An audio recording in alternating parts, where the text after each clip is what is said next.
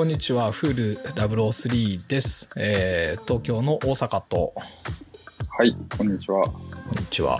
あとお、願いします。サンフランシスコの長谷です。はい。よろしくお願いします。いや、新年明けましておめでとうございます。おめでとうございます。ます。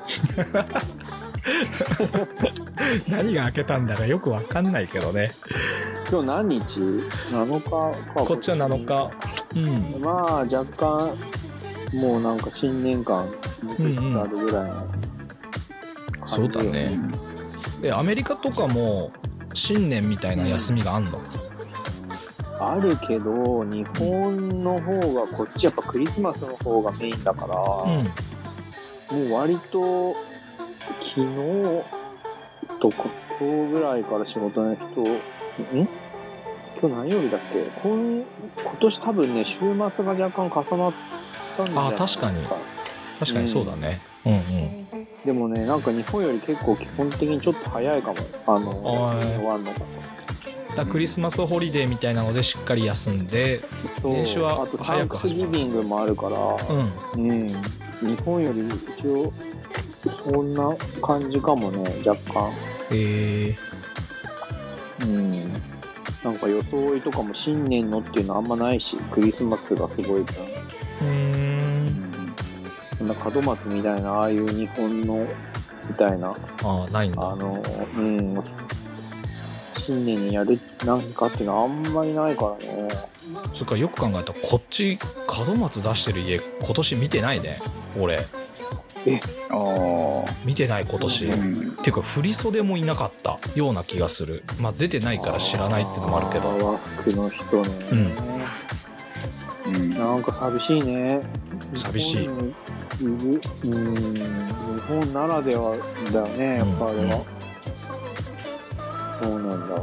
まあ、いろんなものがね、コロナで中止になって、成人式もやるだやらないだとか、感染してるだしてないだとかね、もういい加減にしてほしいなと思いますけど。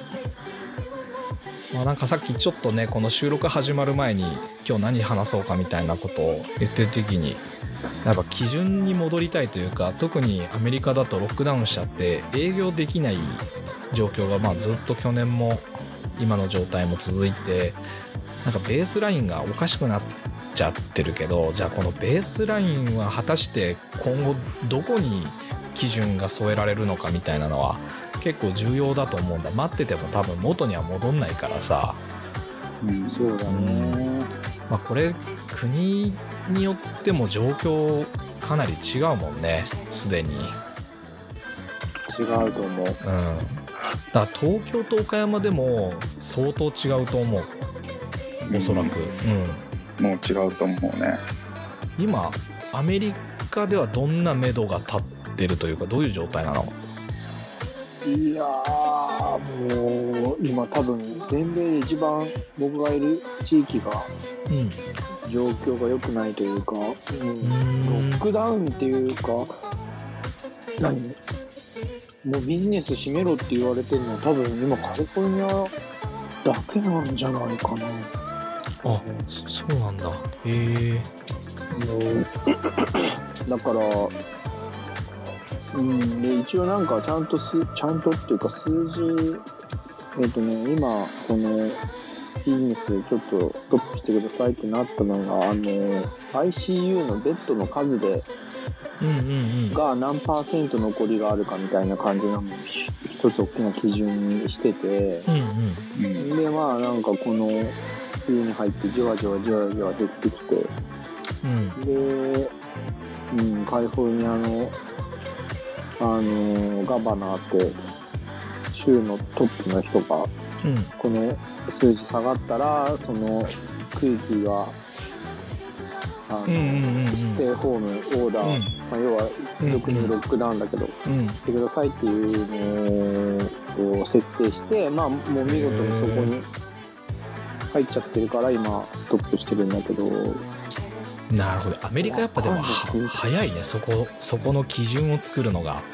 すごい明明快だよね。うん。うん、そう、でもそれって逆にアメリカが明快っていうより日本が珍しい。だけどね世界的に見ればそう。ルールを設けずに設けない、うん、すごいすごいっていうかこれが日本だなってうんうん。外から見てて、ポピュリズムだよね、うん、みんなすごい民主主義ではなくてね。なんか世論世論の流れでふわふわ変わっちゃうっていうね。いやもう本当空気を読んで、うん。みんなそれに従うっていう、んうんうん。確かにね、うんすごいと思うね本当に。まあ、いまあいい側悪いは面別に。うんあるある。うんうん。本当だよね。確かに、うん。保証保証金とかないしね。うん、ない。ほぼほぼね。吉祥寺とまたこう都心のさゴリゴリの都心とまた状況が違うのかもしんないけど、東京っていうまあくくりその関関東首都圏みたいなくくりで言うとなんかどんな感じ？街の様子とか。うーん実際足を運んで見てるわけじゃないけどうん。その感染者の陽性率でいうとうん。ダントツで八王子が高い。っえー、ていうデータはいやうーんあの各市区によってし市区町村によってそのなんて言うんだろう。状況が違うから判断も多少違うからその PCR 検査をしてる数っていうのは違いはあるんだけど、まあ、その中でも陽性者率は八丈寺があー八王子が多くてそのうんかといちょっと理由は分かんないけどなんて言うんだろうな。うん。うんだからゴリゴリの都心の方が陽性者率が高いっていうわけでもない。っていうところかな。そのコロナで言うと。なんかこういうさ統計とかもかなり曖昧でなんかこううん。基準になってる分母の数の数え方とか、まあ、分子の陽性ってどういう状態かとか、まあ、PCR 検査のさその基準ここまでいくと陽性とか陽性じゃないとかっていうのも国によったり薬によっても結構あやふやでうん正直何を信用してこう統計を見ればいいのかっていうのは、まあ、あんまりよく分かんないっていうのがうん現状あるんだなとは思うね。めっちゃ批判してる人いっぱいいるもんねあのうん検査のうん基準値がおかしいっつってね確かにね。いやー俺何が正しいかわかんないけど。うん。まあ、それにしてもこのままさロックダウンというかその経済停滞した状態だと結局食えなくなる人が続出するわけじゃん。で日本だと7万8,000人がコロナの影響で解雇されたっていうふうに2020年度中に。言われてるけど実際にはさなんかこう雇用調整助成金とかって言ってしなんだろうなあのお給料補填するものが去年はあって今年も延長するっていう話が出たけど、まあ基本的には12月末までで終わっちゃってたんだと思うんだ。でうちの従業員も扶養に旦那さんの扶養に入ってもらって今月からアルバイト契約に契約内容を変更させてもらって対応したりしたんだけどうんうんままださ店舗があったりとか事業が継続してればその条件が変わっても仕事はあるけど完全に閉鎖してしまったらまあクビになるというか解雇される人も相当増えるだろうから今年は今年から3年ぐらいの間は、まあ、相当失業者が出て当然失業者が出て消費が落ちると俺らの業界も危ういなっていうのがね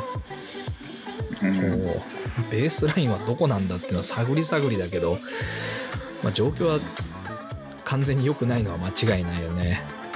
うんいやーもう相当長期戦になると思うしそうだね。うーんなんかもうなんだろうな最初はいつまで我慢すれば OK って言って、その日が来てバーンってこう今までうん。みんながこう我慢してたのが弾けて逆うんにうんうん。バブルが来るみたいな感じで言ってる人もいっぱいいたけど、うん。実際もう今なんかちょっとそのイメージなくない、うん。なんかもうじわじわじわじわずれてるずれてる、落ちてるよね。だからそうだから逆に俺らみたいに100等倍で怖いのがじゃあ果たして空いた時にお客さんの何？このパワーがもう弱っうん。てたらさ、それが一番怖いじゃん。そうだね余力なくなって。そう。で特に日本のやり方だとなんかちょっと気になるのはそこでまあね俺らみたいにルールでこの日から開けていいですよってなってたらそれって逆を返せばこの日からあの何？一般の人っていうか、まあ、お客さんサイドから見るとこの日から行っていいってなるわけさ、うんうんうんそのうん。店にね。そうだね。でも日本のやり方ってやっぱルールとして設けないでなんかこう空気を読んでやるからう、ん。逆にいつから行ってよくていつからはダメっていうのがないから、うんうん。なんか何？メリハリがない怖さっていうのも逆にちょっと感じるというかさ、うん。じんわり来ないみたいな、うん。ほんとじねんわりそうなんかこうこのなんかこうなんだろう。大船の急旋回効かない感というかかうんうん。じわじわ来てうんじわじわ方向変わっていくけど完全にそっち行くかみん。ながそっち向くには相当時間がかかるじゃないですかそうだねうん。もうこういう感じで見ていかないとダメっていうのがちょっと当初との違いというか、まあ、自分も当初思ってたこの未来予測とちょっと違うぞこれはっていう感じじゃない全世界一緒だと思うけど。うん。うんうんなもう完全にビジネスモデルを変えていかないと間に合わないよね、うん。その日が来るまで耐え忍ぶみたいうんな感じで最初は考えてたけど、うん。いやちょっと違うよねもう完うんうん。全に。本当そう思う本当そう思う。うん時間ねお金があれば時間は稼げるっていうのが多分みんな思ってたと思うけど、うんうん。国も含めてね。なんか金ばらまいてとりあえずちょっともうちょっと頑張ってくれみたいな感じでさ時間をなんとかさあの持ちこたえるだけの余力を与えるためのフォローみたいなのは一生懸命したかもしれないけど、なんかもうちょっとそれで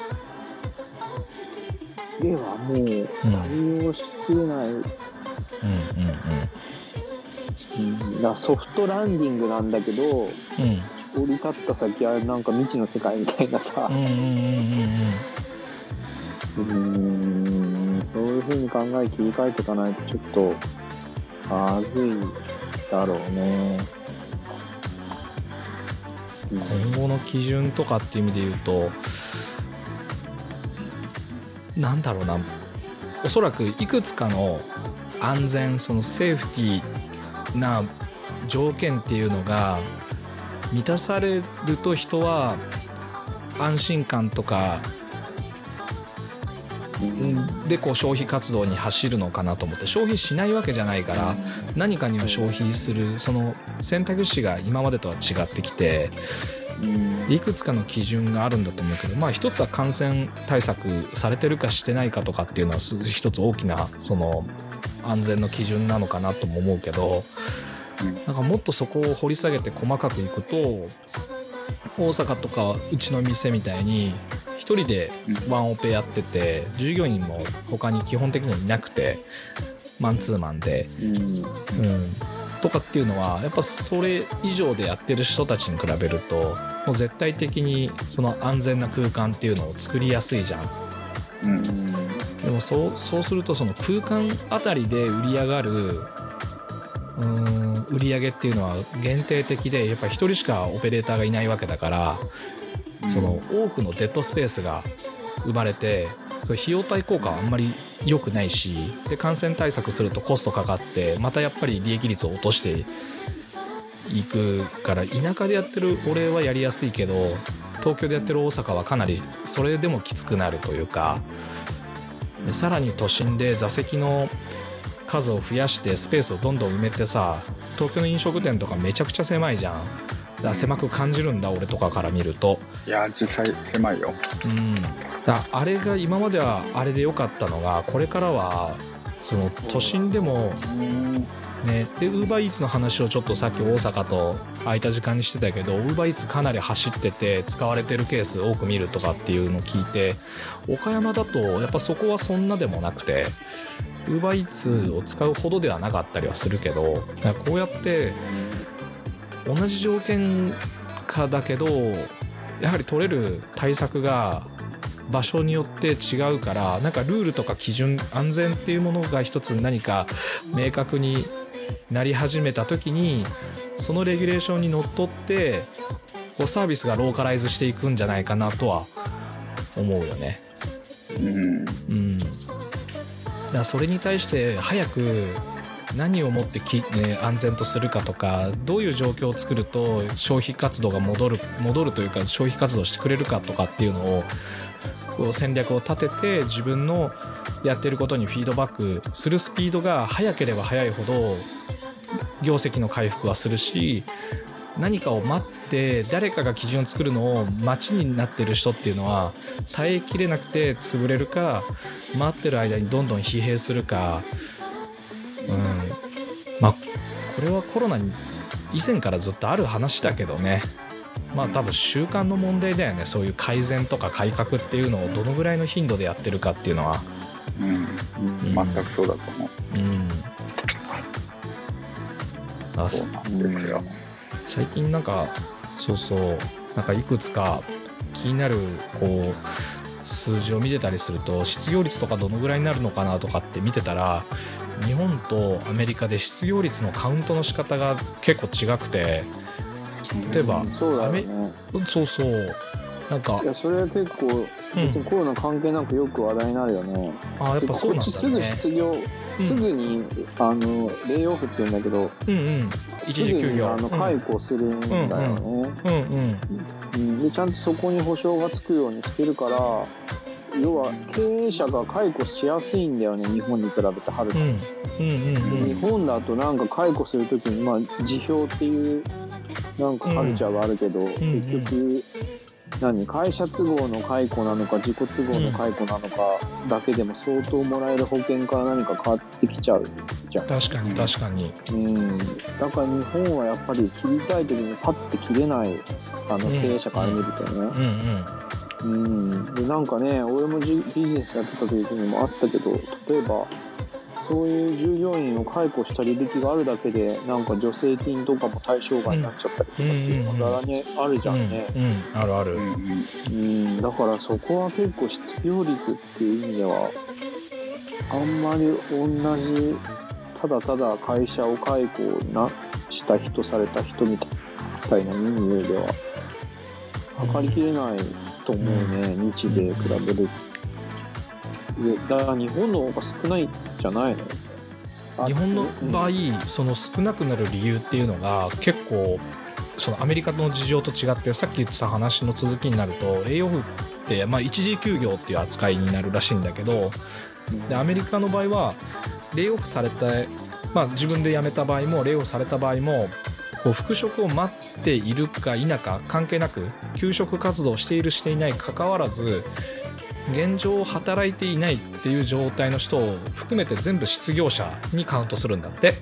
うんただ日本の場合仮に一時休業だったりとかもしくは、えー、と解雇されて、えー、とそういう職業安定所ハローワークとかで休職活動してる履歴がない人っていうのは休職者ではないから失業者とはカウントしないんだって。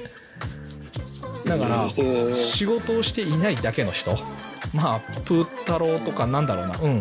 あのは失業って意味入れないってこと？そうそう求めてない。休職をもしてないからその求めて職を求めていないから失業者ではないっていうカウントで。だからえっとめちゃめちゃ失業率低いじゃん日本の場合低いんだ。よなるわな。そうアメリカに比べて全然低いけどそれ実際には日本の場合は働いてない人をカウント入れると10%超えてるんじゃないかって言われててそうなるとヨーロッパとかアメリカと大差ないんだよね。ああなるほどね。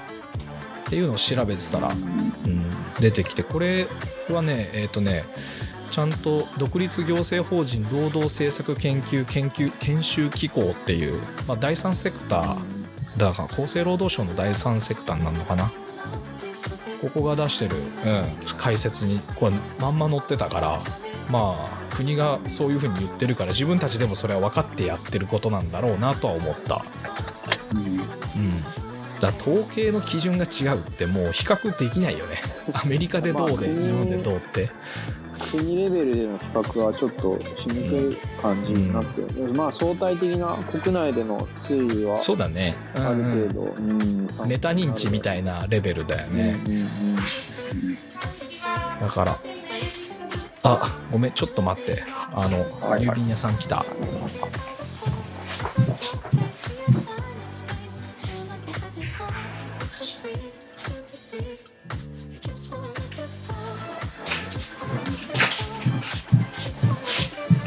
ません。よいしょ。まあなんかそんなのを見て いろいろ思うとこがあってだから基準は何なんだろうとかどなんそのどの数字を追っかけるとなんか今の状況を反映してるかなとか、まあ、いくつかのこう指標が多分必要にはなるんだろうけど、うん。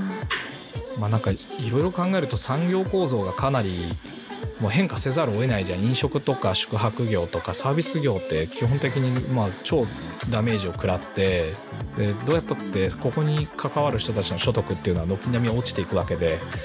うん。でまあそういう人たちがさこれまで通り消費することはまず考えられないからやっぱ保守保守的になって消費が落ちていくでしょ？やっぱ基本的にこう景気が悪くなるのはもう間違いないだろうからその中でも影響を受けづらかった人とか受けてない人たちを集客の軸にして持っていくのかとかっていうのも結構戦略的に考えないとなんか人情だけで自分たちが食っていけるかっていうと割とそうでもないから。うん。どうなの実際同業周りでさクローズしてる店とかは別にない。いやでも俺らの仕事もさビジネスモデルっていうか、うん。何？もう本当に低単価で回転重視の店なんかはこうね、もうやっていけないでしょ。だってスタッフいっぱい雇って、ん。アシスタントいっぱいつけて掛け持ちしてっていうのが一番やりにくくなってるでしょ。今そのうんそうだね。なんかこれもお客さん一時にいっぱい同じ時間にいっぱい入れれないんでしょ多分。そうそう、うん。こ工数に対してそうだよね。売り上げが、うん。あの日本の場合例えば組合利用組合の会員の統計だと97%が、えーとうん。個人事業主。でではいはい。自分の代からっていうよりは2代目3代目とかで世襲して7%ってすごい。そう。で全体を含めても90%以上923%ぐらいは個人事業主で法人の割合っていうのは10%切っててでうん平均すると利用の場合が従業員数1.2で美容で1.5ぐらい。だからえどうまあどどどどど何？1サロンごとの従従事者の数ってこと？そうそう。だからワンオペほぼワンオペなんだよ。でそうじゃないケースってなんとなく想像つくけど家族系だと奥さんだったり身内が何人か働いてるように見えてたりするけど彼らは、えー厚生労働省じゃなくて保健所に届け出をしてないんだよね。だからおそらく免許を持ってないから届け出てないんだと思う。でも顔は剃ってる。奥さんが剃ってるとかはそういうのもかんうんまあ多分大半がそうだと思う。でもさ普通にちょっと目につく、それなんかもう昔からのおじちゃん、うん。おばちゃんがやってるみたいなとこはそういうのかもしん。ないけどそれこそ吉祥寺やなんかのそうそう。都につく美心はね容室なんかさすがにそんなじゃないでしょ、そんなじゃない。従業員登録くらいはしてるでしょ多分。そうだね。えそういうとことかさ一応細々とやってんの？うん。えうん。店いやパッと見ててあここの店なくなっちゃったみたいのは別にないのこれは周りではないですね。床屋さんは美容室は。うちの顧客で言う結構潰れてるぜ。まあ、そうだろうね。うちの顧客そのアメリカの顧客ニューヨークでお店やってたところもやっぱ全店一斉に閉めて3月くらいかな。早かったよね。もう全てクローズしてで再起するために、まあ、温存しとくというか全員解雇するけどあお店も全部畳むけどまた始められる時にするっていう。ただまあオーナーがさ利用師とかではないんだよね。だからファウンダーがやってる店舗だったからだ投資先が変わってるっていう。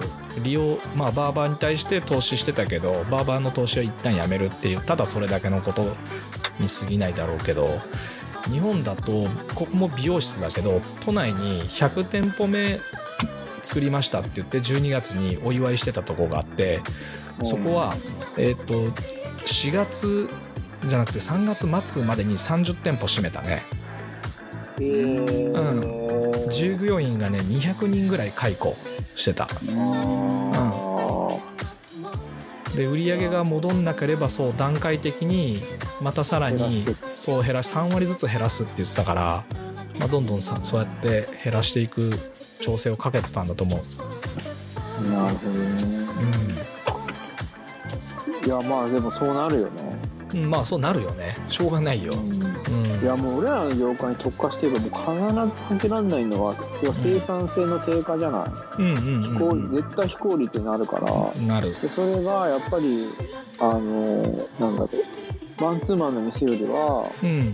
やっぱりねユニット組んでうん。お客さん回してる方の、ほところの方が圧倒的にダメージがでかいうんはずだから、そこがまあでもいずれ絶対そうなるだろうなっていうのは、うんうん。こんなコロナの前から俺らは話してたじゃない、そうだね、うん。うんうん絶対単価上げていかないといけないし、ん。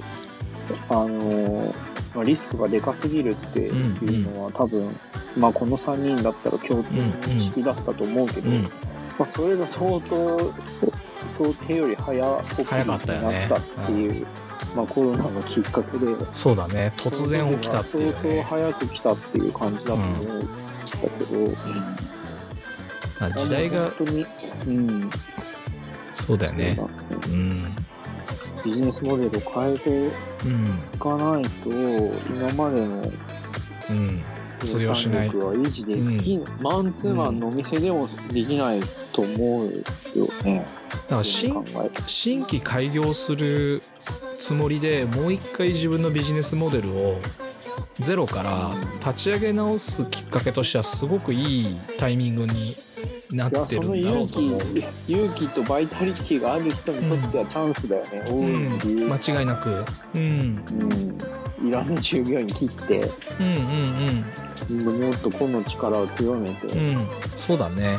しっかりブランディングして。うん間違いない。どうしても避けらんないのは多うん。分物販をね、うまく組み込んでいかなきゃいうん。けなくなってくると思うんだよね、うんすげえわかそるうなると、うん。うん、何を売るかっていうのが結構重要でこう前々からうちケープをやったりすることによって整髪料とかの販売水物化粧品を一切取り扱うのやめたんだよね。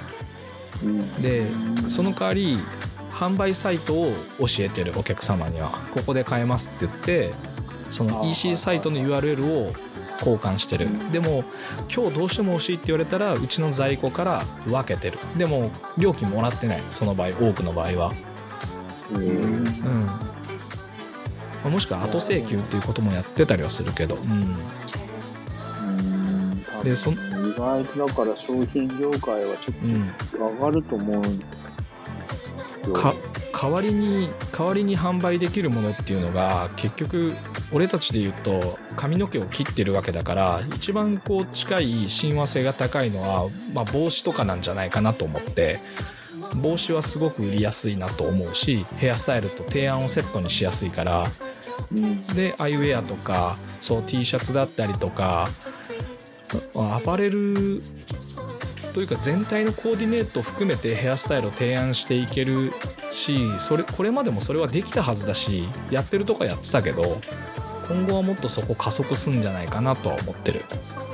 そうだね。うん。うん。まだあそういう風になってくるだろうね、うん。うん。でもは長谷は今のサンフランシスコのお店でうん物販っていうと何があると思う？そこでできる物販って。その何ヘアプロダクト以外で、その美容師経営の中で物販もね、入れていく。結局ねあのなんだろうお客さんとサロンの、まあ、サロンだったりスタッフだったりの、うんまあ、月並みの言葉で言えばブランディングとそのお客さんを看板にしっかり引きつけてれば何でも売れると思うのよ、極端にいや言えばほんとそうだと思うよ、何でも売れると思うのよ、うん。飲み物だろうが洋服だろうが、うん。うん。もうそれこそヘアプロダクトもそうだし、うん。もうすごいわかり、まあ、美容師とかに分かりやすく言えばやっぱ商品売り上げって絶対にイコールお客さんからの信頼度でしかないから、うんうんどんなにおすすめされてもさやっぱり信用ならないやつからは絶対買わないからねお客さうんんは、うん。逆に信用してる人信用してるスタイリストさんの言うことだと言っ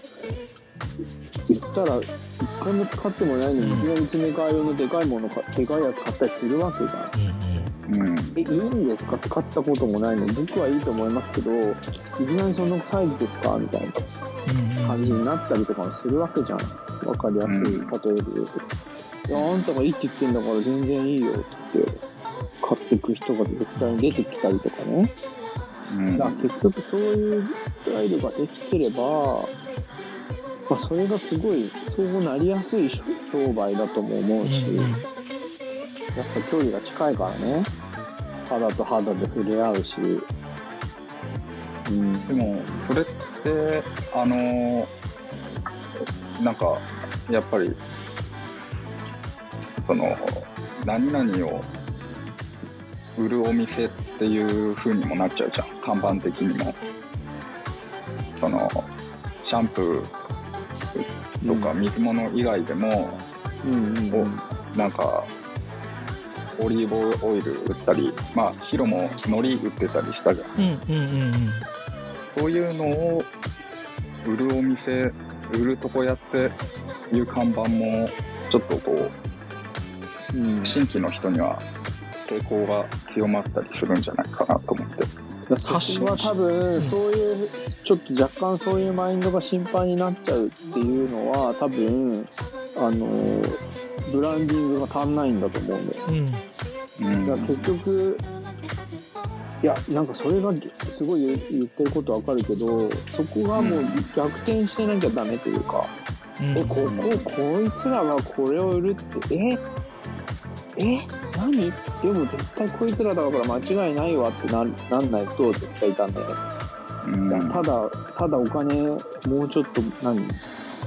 アップセール、ただのアップセールになっちゃうわけじゃん、ああプラスアルファでお金が欲しいんだなこの人たちっていう目でお客さんが自分らが始めた新しいものに対して見るようではやっぱりちょっとまだタイミング的に早いんだよね。そういう全く別は別のあんまりリンクしパッと見あまりリンクしてないものを売るには早いんだと思う。んだよねうんからまずヘアプロダクトはやっぱそういう目で見られにくいじゃんやっぱ関係性が高いからね、うんうん。うん専門性あるからね。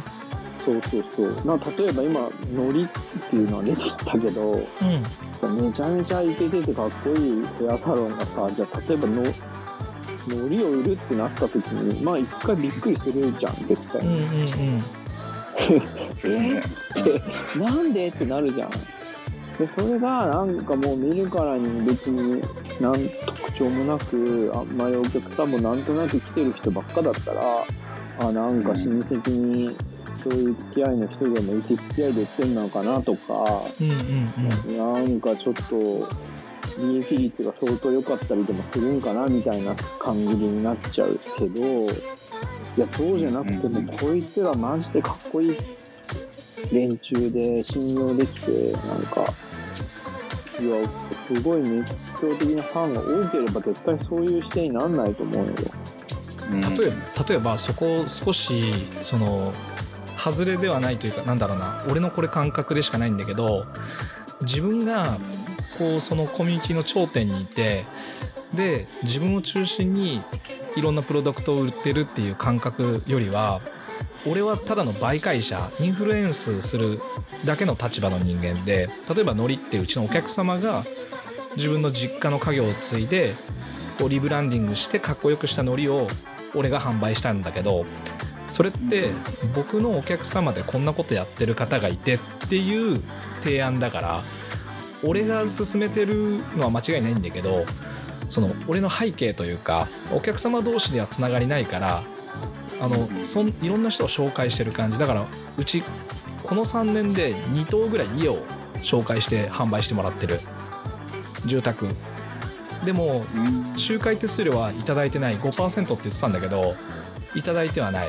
あのあくまでただ紹介しただけだからいらないですっていう形になったけどやろうと思えば住宅とか保険屋さんとか結構いろんなものをお客様同士を紹介し合って、まあ、経済が回ってる状態。だから小さなコミュニティの中で経済が回ってる状態を作っていこうとしてる。うん。ご予約だね。OK で大阪の音だけちょっと切ろうかな。あ大阪自分で切ってくれたかな。あれ、ごめん。俺なんか落ちちゃったんだけど、あ今戻ってきた。戻ってきた。みんな落ちたのおわかんない。めっちゃいいとこだったのに話。どこまで聞こえてた阪いないの？あ大阪今電話出てると思う。あれ？そうなの、うん。あれ？なんで今切れちゃったんだろ一瞬音切れたね。ハセ。いなかった、うん。今あれ？戻ってる。う録音続いてる？録音続いてる。あ、特に差し支えはないと思うだからなんだろうさっきの話で言うとなんか自分を取り巻くコミュニティの中で経済が回るように調整するっていう役割があればその、うんうん。自分が何をそう売ってるかっていうよりは誰かの利益にかなう手助けを自分もしている一員になっていくことでうん。なんかこうその中で経済が回ればおのずそれもとすごいいいと思う、うん。でもねなんかわかんない。ちょっとなんでって言われたら説明できしにくいけどうん。すごいそれってなんかバーバーの方が絶対やりやすいと思うんだよね。それは分かる気がする。やっぱねなんだろうな、女のお客さんうん。できなくはないと思うけど、うんうん。なんかちょっと他のお客さんうーんだわかんない。なんちょっとうまく説明できないけど例えばうん。男のお客、まあ、バーバーっていうかお男性客って同じ同じヘアサロンを気に入ってきてる他の人に対する興味が、うん例えば同じヘアサロンに気に入って通ってる他のお客さん女性同士のお客さんへの興味より高いと思うんだよね。なうんななぜか、うん肌感覚としてそれはすごい感じるのよ、うんうん。だから、えー、何なんだろうね。なんでそうなのかはちょっとわかんないけど。海外でもそれは同じように感じる？女性と男性のそういうちょっとした違いというか日本人の女性と海外の女性とかで、うん、そこは一緒だと思う。あていうかねやーっぱりそもそも女の人にとってのヘアの重みがやっぱりそういう意味では男の人より高いんだろうね、あー確かにそうだね。それはあるね。だ多分そこだと思うよ。あ。だからやっぱりなんかいやそれ以外はあんま興味ないっていうかうんうんうん。言い方変えれば、うんうんうん。うん、まあまあもちろんねいいきっかけがあってしなんかなんだろういい流れも絶対お女性同士でも作れはすると思うけど、うん。最初の食いつきが違うと思うん。うん。うん。だよね、うんうん確かにね確かにね。まずペラペラ喋ってないでヘアスタイル完成させなさいよっていう感覚は女性の方が強そうな気がするよね。いやもう間違いないでしょう、うん極端に言ったらちょっとヘアスタイル80点ぐらいだけど話がやっぱめちゃくちゃためになるから結果オーライっていううん。人はいないと思う極端うんに言ったら、うんうんうんうん。あすげえわかる。すげえわどんなかるに話がすげえためになったり面白かったりしてもうん。いやちょっと作る髪型80100点は上げらんないんだよねってなった時に、うん別に話は面白くないくってないやむしろ話特にないけど髪型が120点の人の方に絶対行くもん。そうだね。あうん。だからそういう意味ではやっぱりまあね俺は常日頃言ってるけどやっぱり技術が強い美容室ではうん。そうだね。美容室に関して言うとやっぱ技術に特化するとか専門知識を持つっていうのは強烈な武器になる気がする、うん。バーバーよりも。逆にうん、そこを本当になんか下手になんかビジュアル的なかっこよさとかよりもうん。そこで本当に人を引きつけていればさっき言ったみたいに信用が得られて、そうだね。そうだね。そうそう。でノリでも売れるようになるああ間違いない。はと思う。わかるわ。母親の説得に似てるかもしんないよねなんか理屈？ね。理屈じゃなくて普段の接し方とか態度の信用が高いと何言っても信用してくれてたりとか父親はなんかそうじゃないじゃん。なんかもっとこう財務諸表持ってこいよとか 割と重い話持ってた時にもそういうロジックがないと話が通じなかったりするけど母親はロジック関係ないもんね。いやドライ。めちゃくちゃドライ、そういうところでも「愛してるよ」みたいな言葉を投げかけてるともう何でも許してもらえるみたいなのは母親の方が強くある気がする、うん、うん確かに。でもそこに間に髪型っていうのが入るから、そういうフィーリング全てっていう風にならないんだと思うんだようん。うん。うん。うん。それはねなんか、うん、何なるほどな。本当生理的なものなのかな。うん分からんけどなんかやっぱちょっと羨ましいくもなる時もあるよね。床屋のとかのそういう。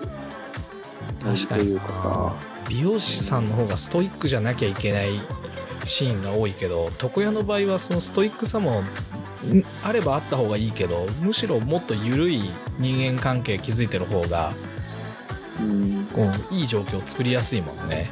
なんかそのお客さんの人格とか人柄ってものと、うん。うんその人の髪の毛っていうのの距離が、うん。多分美容業の方がうん。遠いんだよね。うん。あー。へえ多分バーバーの方が髪型とその人っていう人人柄ね。近い。うんがなんか、こう距離がうん。あ近いというか一体感が強いかも。やっぱメイクにえ近いのかな？化粧に。あーそうかもしんないねもしかしたら、うん。極端に言ったらちょっと一回はあのー頭から髪の毛外して作ってるような感覚に近いんよね実際にはくっついたままなんだけど、うんもうその作業してる間は別になんかあなたの性格とかどうなんかもうちょっと一回頭からこう確かにな視野に入れない瞬間みたいのがやっぱあるかもしれない。どうどう見られたいですか？みたいなオーダーのもらい方だよね。だからそれぐらい逆に言うと髪型作るのが難しいんだよ。そりゃそうだよね。そうギャップがあることが多いわけだもんね。そうでもとことん作ってじゃあもう一じゃあちょっとはめます。パンじゃあ見てみてください。どうですか？みたいなさ。なるそほどの距離感がねあるん面白いねこの話話がちょっとそれたけどい。やすごい。面白い。コア今日すごい。ここって深い。とこに入ってきて面白い。と思うな似合わせるってい。う言葉の定義が美容と利用ではちょっと違う可能性があるもんねでもあの言葉自体がすごい。造語なんでしょ、う美容業界から生まれた似合わせっていうのはそれまでなかったらしい。よ、そうなんだへえあれ美容師から生まれてきたなんか新しい。日本語なんだってい。やー面白い。ねそうい。うフィーリングなんだってだね似合う似合わないはあるけど似合わせるっていうのは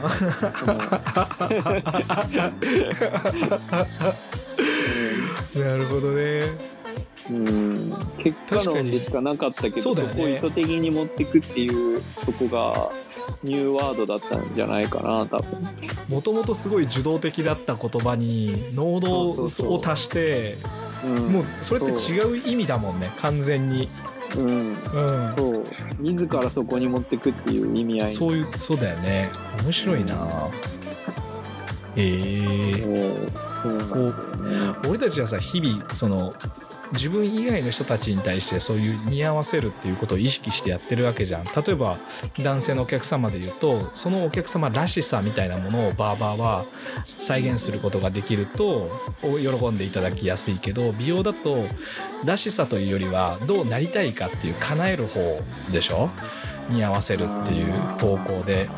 で日々他人に対してそういうこうことを日々やってるけどじゃあ自分らしさだったり自分はどうなりたいかみたいな自分に似合ったスタイルは何なのかっていうのを模索が上手い人とそうでない人が結構いてそこの基準がはっきりするとニュースタンダードになるのかもしんないよね。世間一般のスタンダードはどうなるかまだ曖昧だけど自分がどうなりたいかとかどうあるべきかっていうのは自分の問題だからさそこに対してもっとフォーカスしてこう戦略を立てていくとこうこれからのこう新しいスタンダードにこうフィックスできるのかなとちょっと感じたねそう。だね。うん確かに。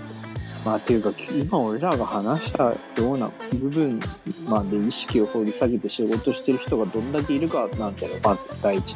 うんうん、まあお多分何言ってんだこいつらっていう人の方多いと思うよ、実圧倒際的。にね。うん。でもやっぱり、あの、評価されてるやつとそうじゃないやつの違いってうんうん絶対そういうとこにうん、うん雇るうんうん、から、そこにまず早く気づくことだよね。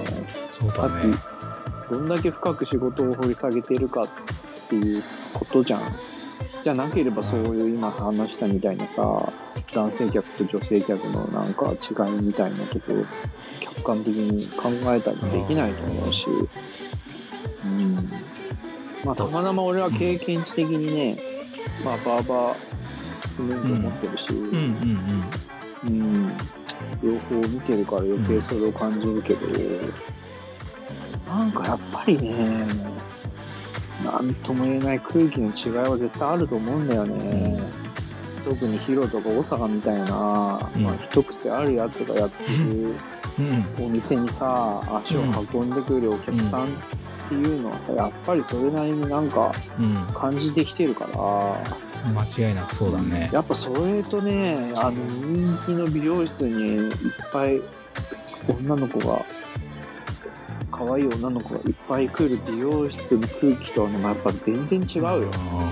もう、これは。いや本当でも缶なんだろうな首の皮一枚だなと思うのがさもともと俺俺ら3人とも実家はさこう家業としては関係ないわけじゃん理美容が。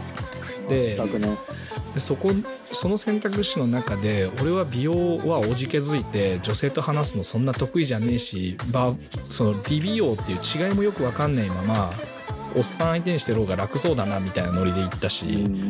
だからその選択肢がその時にさまあたまたまそういうフィーリングが合ってるだけで美容の方にもし俺が足を入れてたら俺挫折してるね間違いなく早い段階でもうやってないと思ういや、そんなこともないと思うよ。だって、ヒロなんかもともと物作るのが好きなんだから、いや言ったら別に話する必要ないのよ、別に。あの、クリエイトだけしとけば。っああそうかなていうか、そういう、そういうスタイルもあるって言った方がいいか。あだから、そういう意味ではすごい美容の幅って広いし、ちゃんと自分のツボに入ってくるお客さん、ヒロがいつも言ってることじゃん。ーうん。うん、だから自分がこういうスタイルが得意で、なんか逆にこういうのは苦手でっていうのがあるんだったら、別にそこにフィットするお客さんは必ずいるから、うん。それでいいと思うよ。ね。うん、創作なあなんかそうだね。アスリート感があるね。美容の人たち美容師さんっていうのは。すごく。アスリート感？うん、アスリー自分に対してすごいなんか律する力が強くてっていう人がやってるイメージだね、うん、うん。まあ、よくわかんないけど、まあ、変な人が多いよね。うん、まあそうだねこの業界の人たちはリビオともに変な人じゃないと逆にうまくいかないケースの方が多く見える気がする変わった人じゃないとやっていけてないような感じはあるよね何なんだろうね。なんでなんだろうね。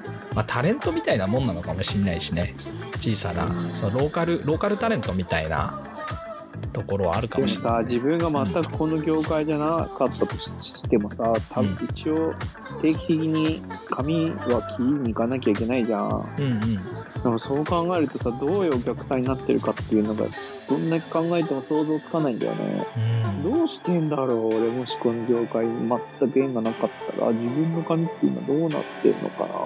俺丸坊主になってるねおそらく。どこ、どこにも行かないってことどこにもいかうん伸ばしっぱなしでたまに丸坊主にする人だろうね俺は。あー。いやーでも俺もなんかそれに近そうなんだよね。そう考えると本当に3週に1回パリッてしてるし、うん、に行く人ってすごいと思わない？すごい。自分たちがそういうお客さんから肉わせてもらっててこんなこと言うのもあれなんだけど、なかなか、っていうかね、お金以上にね、時間のをうん作る方がよっぽどすごいと思うわけよ、いや俺はほんとそうだよ。うん。うん、お金なんかさ、別うにん。ね、うん。ある程度稼いで別にうん。いいと思うんだけど、うんうん。やっぱり、ちゃんとその時間を作るってところが、もう本当になんか、労人とし力ね。てうん。の、なんか基本的なところにう、ん。なんか、すごい魅力のある人だなと思うよね。うん。いやー自分がこの業界じゃなくても、そういう人になれてたらいいなって思うね。うん。お金以上に。大変よ。3週に1回1時間かもしんないけどさ、一時そこに合わせて、うん時間を確保するって、忙しい人ほど大変じゃんね。そうだねうん。あルーティンにこう組み込む習慣がもともとあるかどうかってその家庭環境にかなり左右されてるような気がしてうちのお客様とか見てても、ああ、そうかも。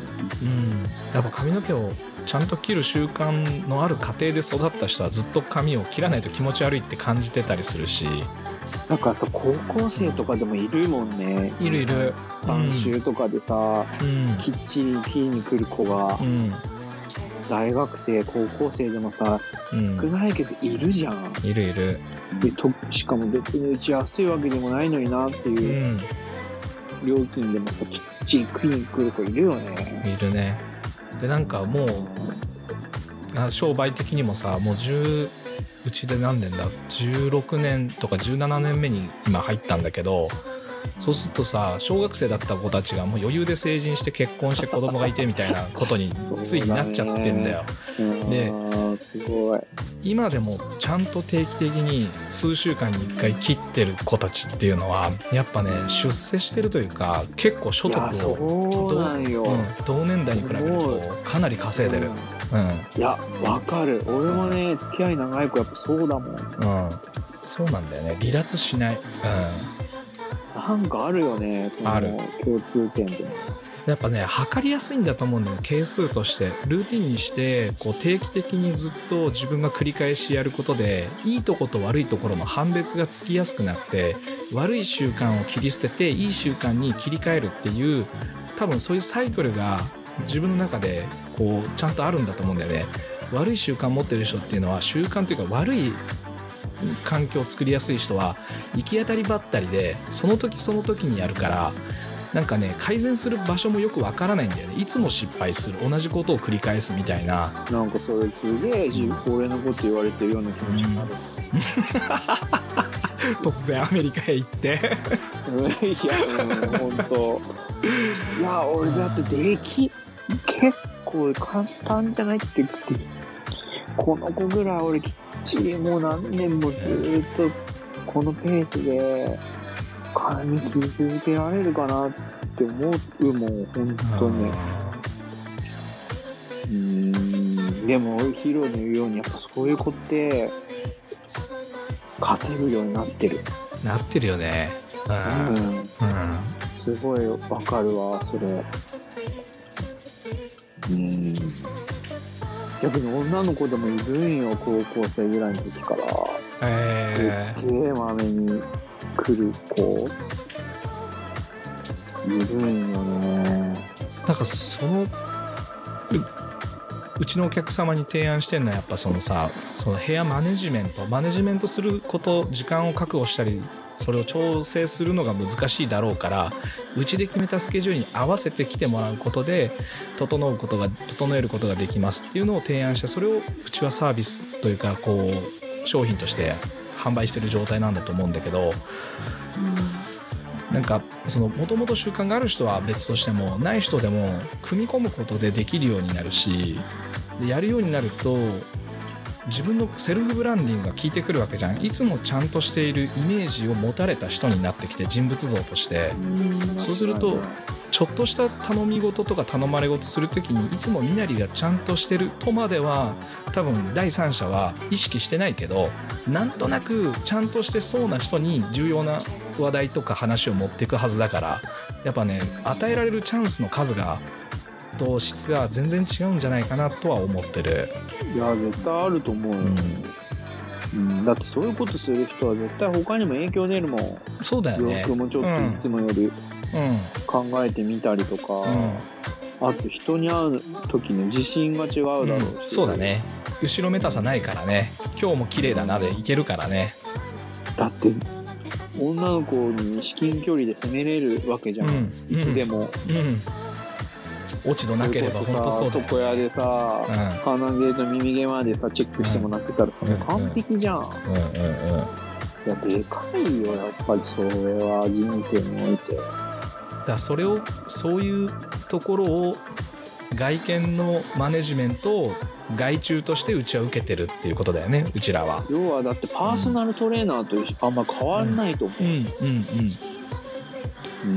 うんいやいいいいね。これ完全に戦略としてはさこれからの時代だったりとか必要とされる人物像に対してさふ高付加価値なものを提供するためのベースになる考え方の一つだろうと思うし、いやなんかコロナで結局生産性が下がってうん、イコールまあ一人に対して時間かけなきゃいけなくなっうんうん。てるわけでしょ、うん。ってなってくると多分今まで以上に何まあヒーローが前も言ってたサブスク的なことはやりやすくなると思うようん間違いないね。うん。っていうかむしろそういう方向に行かないとやっていけなくなるかもしれない。そうそうだと思う。これから。うん。うん。だってちょっと柔軟にそこぐらいのことまで考えてやっていかないと。なんか何をやったから対価としてこれっていうよりも。うん。うん。なんかこうい自分のじ自分何もう顧問契約だよねもう。うんそうそう本当そうだと思う。そういう感じでやっていける人がやっぱり一番強いじゃん、うん。これからそうそう。絶対。いやそうなんだよ。床屋の顧問契約だよ。まあサブスクリプション言葉の意味は言葉の使い方はいろいろあるけどやってることはその定義は一緒だもんねいやほんとね正直こんなにやりやすくなる時代が来るとは夢にも思ってなかった。あのすごい特殊なケースとして俺は存在すればいいやと思ってたけど。やる側がやる人がいなけりゃそれすら叶わないけどやっぱでも一番変わ変えなきゃいけないのはお客さんのマインドだからねどっちかうんうんというと、うん。ただの変態で終わるからね。いやうちはもう顧問契約でやりますっつってえーってさあそこでやるよりもなんかもっとでっかい軸が必要な気がするね。このアフターコロナの。もっうんとこういやもっとさうまく使ってほしくない？逆に言うと。そのお客さんに。この俺らのですよね。うん。あの、うんて知識だったりテクニックっていうのが。さうんでもそそれってやっぱ自分が自分の能力を認知してメタ認知して自分の価値が何なのかっていうのを知らないと相手に好きに使っていいよって言っても使い方が分かんなければさ道具の使い方が分かんなければ使いこなせないじゃん。だから取扱説明書なるものは自分で用意しなきゃいけないよね。自分はこういう人間だからこういう役に立つことができるっていう提案をした上で使うか使わないかはあなた次第だけどねっていうのを持っていかなきゃいけない。うん。そうだねうん。いやお面白かったな。後半大阪全然喋る機会を与えることがなく申し訳ない。せっかくマイクも良くなってるのに。うん、どうなんだろうね。そうですね。でまあきっとその顧問契約してうん。そのお客様との依存性みたいなのが高くなる状態っていうのは、うん。あの反面ではリスクだったりすうんるうんかもしれないけど、うん。多分そこまでやったサロンっていうのは、うん。あの段階を踏んでるからうん。ちょっとかえあのなんて言うんだろう。そのサブスク顧問契約みたいなのがリスクになったらまたこうなんて言うんだろう元にちょっと戻すというかその受け入れ体制を広げるというかそういうことは問題なくできるはずだからうん。そのなんて言うんだろう。もうそんなに怖がらなくてもいいのかなとは思ったね、うんうん。その顧問契約みたいな形に対制度に対して。うんうんうん確かにまあこう、時間貸しがいいんだよね、一番。うん時間貸しができたら一番いいじゃんね。所要時間に対してもらうっていう弁護士さんみたいなスタイル。うんうんできあますね。ーまあそうだね。成果報酬と、まあ、時間と両方あればね。でもなんかねなんかちょっと話少し巻き戻すと売るものは何で何だっていいんだっていうことがあったように俺いつかこう散髪の代金ゼロにしたいんだよね。無料に。うちの会員の人には散髪は無料で提供するっていうスタイルのお店をやりたくて。でそうするためにはさそれに応えることができるだけの利益がなきゃいけなくてその利益の作り方っていうのはこうキャッシュポイントは何だっていいわけじゃん。ルールなんてないからさそこに。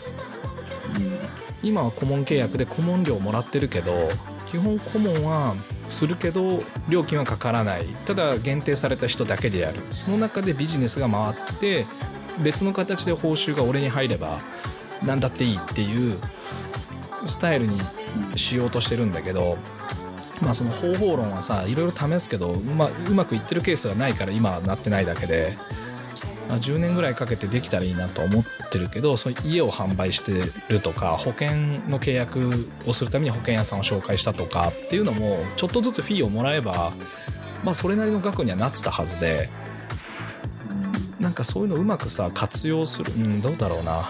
なんかそのエコサイクル？そのうん。生態系みたいな形で何か循環がうまくいけばこう自分のスキルイコールキャッシュじゃなくていいと思うんだよね。散髪の腕イコールキャッシュじゃなくてよくて散髪ができるだけでいいのかなと。じゃなくてこう自分自身に価値があって自分を取り巻く環境に価値が生まれるとなんかなんだどうどうにでもなるような気がするんだけどね。でも話的にはすごいわかるんだけどさ、うん。俺結構たまに、たまにっていうか思うのがさ、うん。自分のメンタルがさ、うん。ついて、要はやったも、何？やっぱり疲れる仕事もあれば疲れない仕事もあるし、うんうん。こう、なんだろうな、それを例えば、じゃあ年間でもらって、年間いくらで例えばもらって、んうんその間やっその何うん、そのキャッシュポイントと自分のこの活動し要は労働してるポイントにタイミング的にも大きくずれたりするじゃん。うんうんうん。でそれってさなんかこうやってる上での自分のその日その日のメンタリティにさうんだろう。辛さとか出てこないの、なんか言ってる意味ねわかる？わかるよ。うち例えばさ 今今のヒーローができてもうん。できない人いっぱいいそうな気がするんだよね、俺もちょっと不安なんですよ。それもしそういうモデルがあったとして。おー。金はもうもらい終わっててあとはやるだけなんだけど、うんやっぱりモチベーションがねってことだよね。そうそう、モチベーションだったり、やっぱちょっとした細かい部分とかで、要は、毎、こんぐらいでいいかっていう風に流される、やすいくなっちゃいそうなんよね、俺自分が弱いから。でもその期間でいうとさうち単年契約で毎年1年に1回更新なんだよね。だから1年後に失脚するリスクっていうのは常に抱えてるわけで安心してるお金もらったから安泰ではないじゃん。1年後には失う可能性があってその失い方が尋常じゃないからさ。1人いなくなるだけで売り上げって1人当たり最低でも10万円は減るから10人いれば100人いなくなっちゃう100万円なくなっちゃうわけじゃん。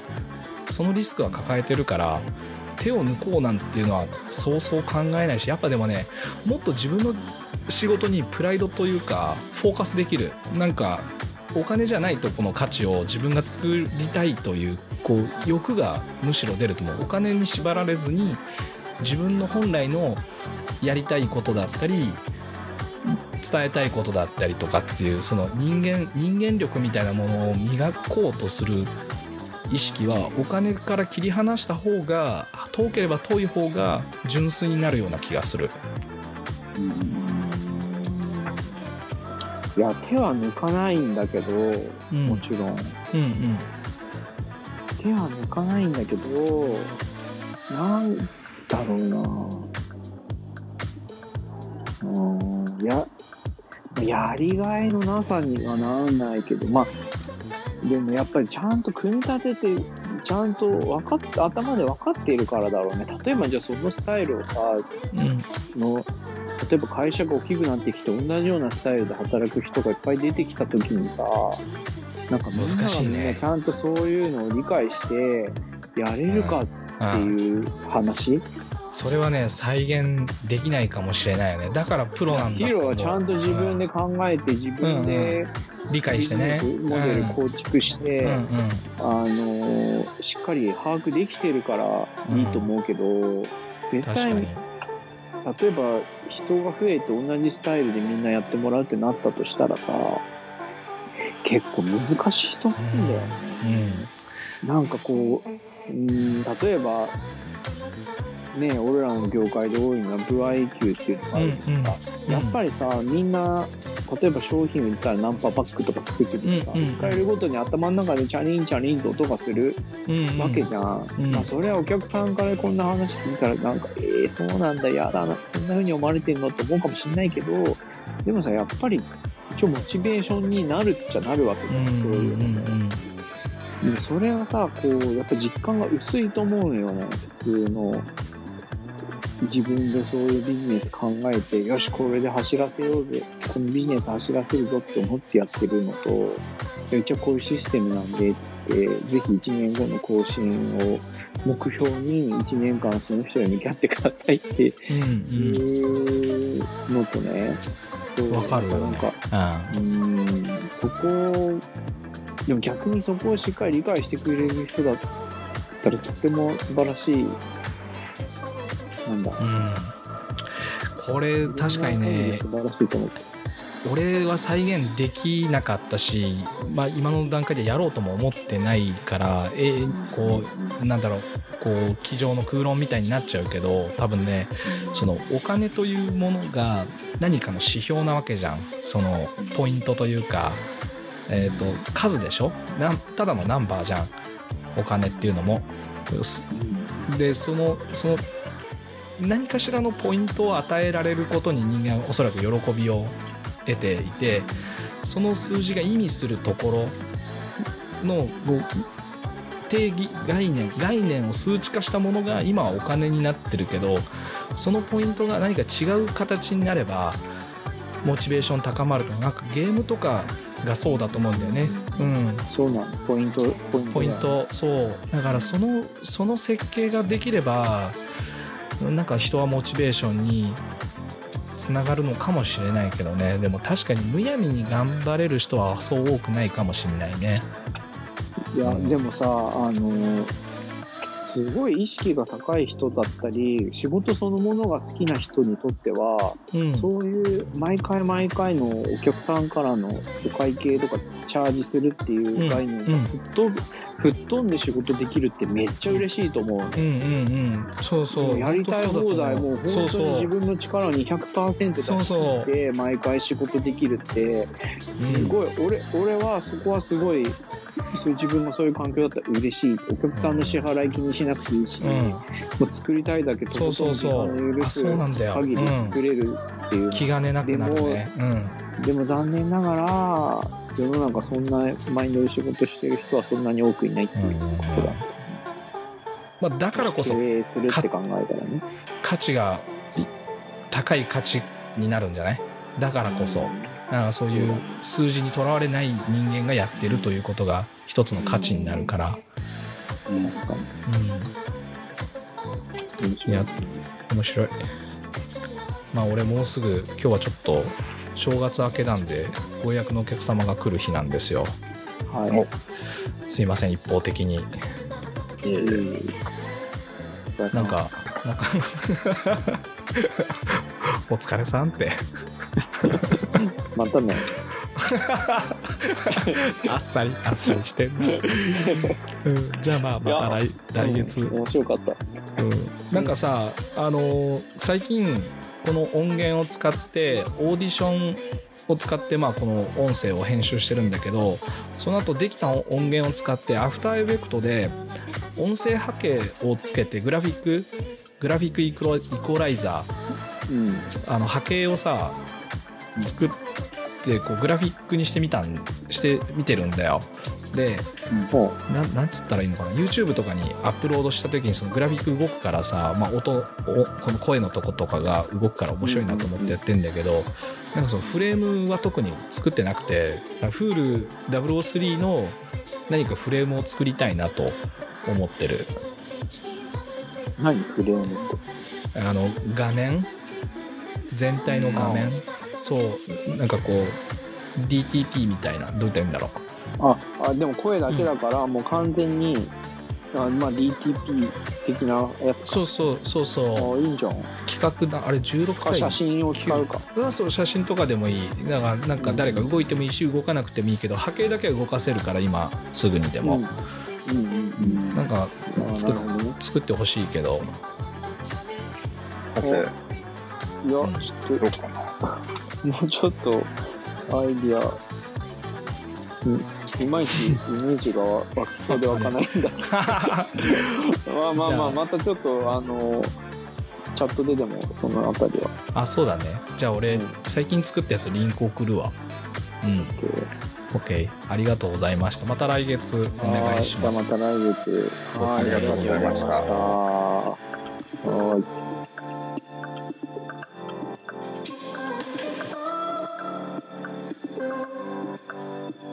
Música